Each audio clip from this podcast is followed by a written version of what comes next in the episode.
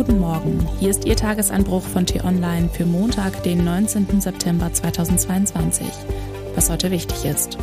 Die Queen wird heute mit riesigem Rummel zu Grabe getragen. Ist das angemessen? Geschrieben von T-Online-Chefredakteur Florian Harms und am Mikrofon ist heute Lara-Lena Götte. Dieser Montag ist vielerorts ein Tag der Trauer. In den von ukrainischen Truppen zurückeroberten Gebieten untersuchen Spezialisten die von Russen getöteten Zivilisten. Sie öffnen die Gräber, identifizieren die Leichen und bestatten diese anschließend wieder. Auch bei den schweren Kämpfen im Grenzstreit zwischen den ehemaligen Sowjetrepubliken Kirgistan und Tadschikistan ist die Opferzahl weiter gestiegen. Beobachter melden 46 Tote. Heute finden Begräbnisse statt. Bei einem Busunglück in Südwestchina sind 27 Menschen ums Leben gekommen, auch dort wird getrauert. In Ostafrika sind wieder zahlreiche Menschen verhungert, viele haben noch nicht einmal ein Grab. Und dann sind da all die anderen ungezählten Gestorbenen rund um den Globus. Die meisten dieser Begräbnisse sorgen nicht für Schlagzeilen. Sie sind in den Medien keine Nachricht wert und ziehen keine prominenten Trauergäste an.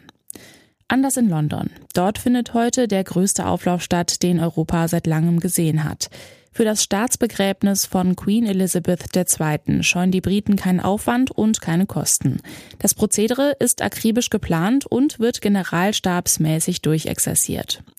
Um 8 Uhr morgens mitteleuropäischer Zeit öffnen sich die Türen der Westminster Abbey, um die Trauergemeinde zu empfangen. Um 11.44 Uhr wird der Sarg auf einem Kanonenwagen vom Parlament zur Westminster Abbey überführt. Um 12 Uhr beginnt die Trauerfeier in der Kirche, in der Großbritanniens Könige gekrönt wurden. Auch Elizabeth II. anno 1953. Zu den Gästen zählen viele Staats- und Regierungschefs. Alles in allem werden mehr als 2000 Gäste erwartet. 10.000 Polizisten und Soldaten schützen die hohen Herrschaften. Es dürfte die größte Sicherheitsoperation sein, die London je erlebt hat. Um 13 Uhr wird der Sarg in einer Prozession zum Wellington Arch gebracht, dem Triumphbogen am Hyde Park. Um 14 Uhr fährt der königliche Leichenwagen den Sarg von dort zum Schloss Windsor westlich von London. Um 16.10 Uhr folgt eine feierliche Prozession zur St. George's Kapelle am Schloss. Um 17 Uhr beginnt der Aussegnungsgottesdienst in der Kapelle. Um 20.30 Uhr erfolgt die Beisetzung im kleinen Kreis und dann findet die Queen neben ihrem im vergangenen Jahr gestorbenen Gatten Prinz Philipp endlich die letzte Ruhe. Auch draußen herrscht Ruhe. Während des gesamten Zeremoniells steht das Vereinigte Königreich weitgehend still.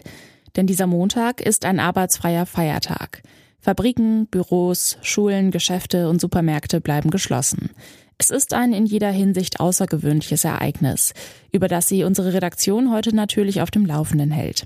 Das Team um meinen Kollegen Steven Sova schreibt aus dem Newsroom in Berlin, unser Reporter Tim Kummert berichtet aus London. In den sozialen Medien wird es natürlich auch hoch hergehen, weil der Tod der Queen eben Millionen Menschen rührt.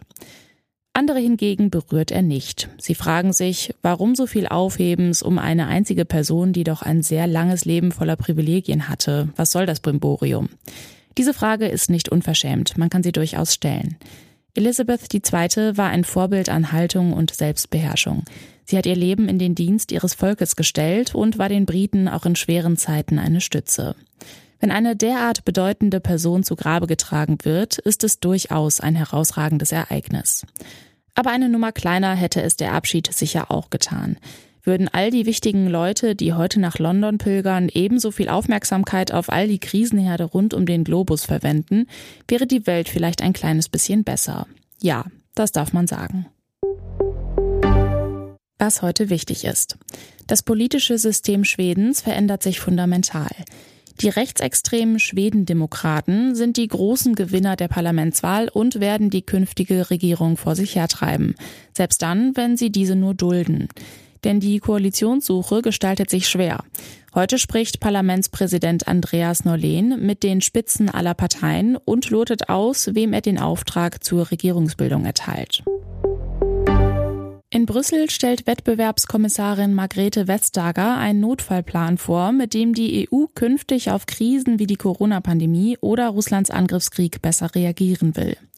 Offenbar erwägt die Kommission, Firmen Produktionsvorgaben zu machen und den Staaten vorzuschreiben, Reserven lebenswichtiger Güter anzulegen. De facto wäre das die Einführung einer Kriegswirtschaft, wie sie Großbritannien während und nach dem Zweiten Weltkrieg erfolgreich betrieb. Welche Lehren ziehen Deutschlands Außenpolitiker aus dem gescheiterten Afghanistan-Einsatz der Bundeswehr? Heute konstituiert sich die Enquete-Kommission des Bundestags, um Antworten zu suchen. Eine Lehre könnte ja sein, militärische Auslandseinsätze beginnt man künftig nur dann, wenn man von vornherein auch eine Exit-Strategie hat. Das war der T-Online-Tagesanbruch, produziert vom Podcast Radio Detektor FM. Immer um kurz nach sechs am Morgen zum Start in den Tag, auch am Wochenende.